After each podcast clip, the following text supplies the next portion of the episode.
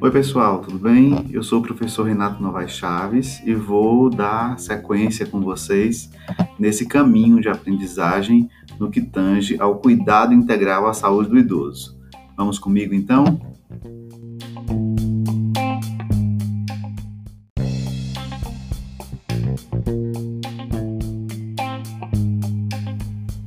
Oi, meu povo, então dando sequência, a gente vai falar um pouquinho sobre dentro da teoria do envelhecimento humano é, sobre duas teorias: a teoria do construto da qualidade de vida e a teoria da dependência aprendida. Então, nós temos aí diversas teorias, mas é, no podcast nós vamos tratar dessas duas.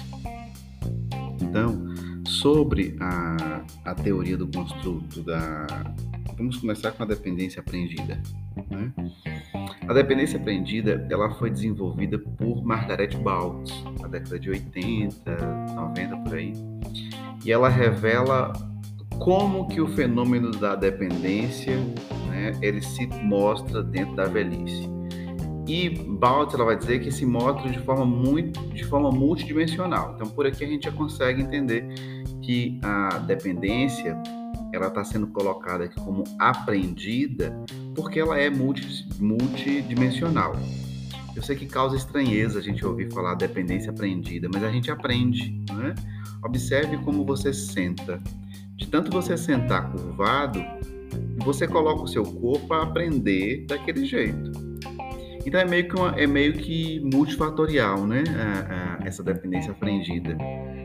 Ela está relacionada com vários aspectos incapacidade, motivação, ou a gente pode falar de desmotivação, né? Práticas discriminativas, desconstrução ambiental, uma série de coisas. Então, ela não é identificada como uma característica da velhice. Isso que eu quero dizer para vocês. A dependência ela pode acontecer em qualquer aspecto da vida humana.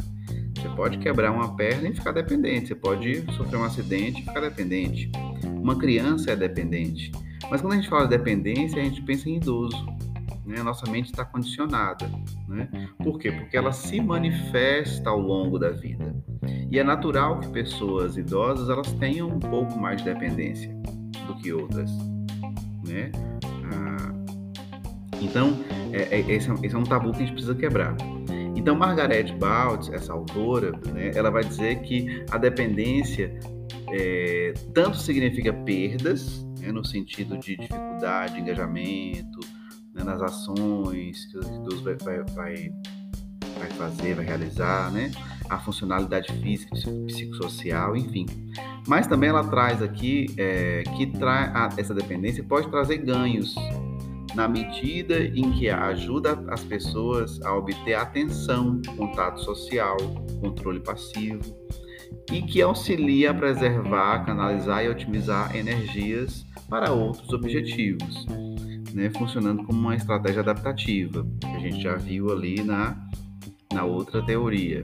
Ou se não viu ainda, vamos ver, porque essa, essa, essa, essa, essa disciplina que ela traz nesse objetivo, um conteúdo que a gente vai tratar de diversas teorias.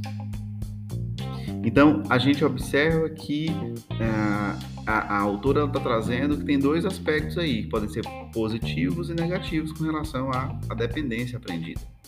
Entre outras contribuições, essa teoria também ela traz algumas implicações para a prática né, com o idoso.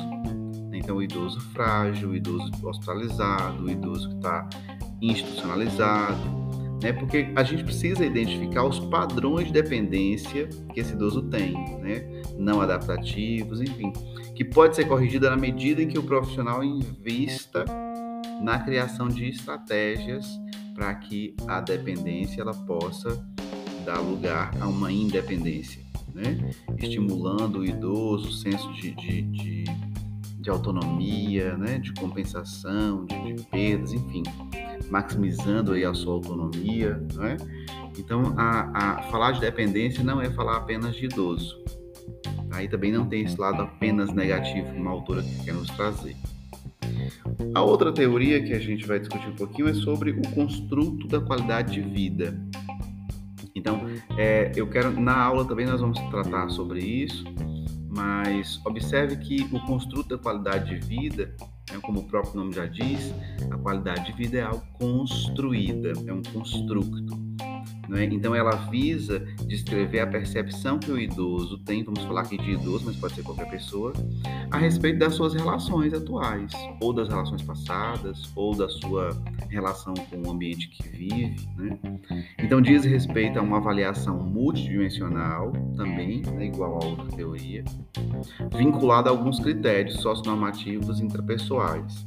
Então, existe um modelo né, que é, foi criado por, por um autor chamado Lawton, que até a gente pode fazer pesquisas com isso. Né? A qualidade de vida, é, instrumento da qualidade de vida, você pode pesquisar na internet, vai encontrar algumas coisas. Né? É, então, esse, esse modelo de laudo, ele descreve a qualidade de vida em quatro ou são cinco termos, quatro, quatro dimensões. Primeiro delas, a competência comportamental. Então, a gente avalia o funcionamento do indivíduo tocante à sua saúde, à sua cognição, à sua funcionalidade, né, o comportamento social, a, a utilização que ele, que ele faz do tempo. A gente também avalia as condições ambientais, então diz respeito ao contexto em que o idoso vive, onde ele vive, como é que ele se comporta ali, com que, com que relações ele tem nesse ambiente. A gente também vai falar, quando eu falar gente é porque eu já estou me incluindo aí, tá?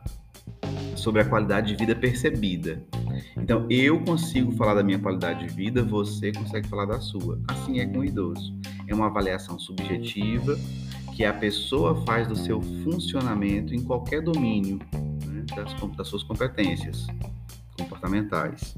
E também a gente tem o bem-estar que é subjetivo, que reflete uma avaliação pessoal sobre o conjunto e a dinâmica das relações que o idoso tem, né, que, que geram, geram indicadores cognitivos, emocionais e por aí vai.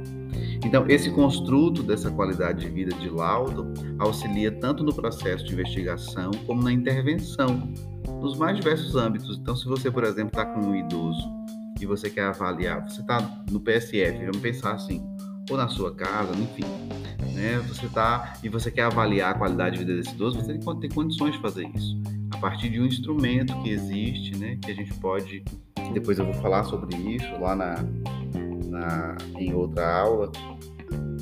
É, e aí a gente consegue avaliar esse idoso na sua qualidade de vida. a gente pode sugerir melhorias, né? É, a, a, partir do momento que a gente percebe que ele não está bem em algum ponto. Então é, é muito amplo, né? E eu convido vocês a mergulhar nessa nessa, nessa disciplina e nesse conteúdo, porque ele nos dá um, um vasto material para trabalhar. Tudo bem? Então até a próxima. Abraços.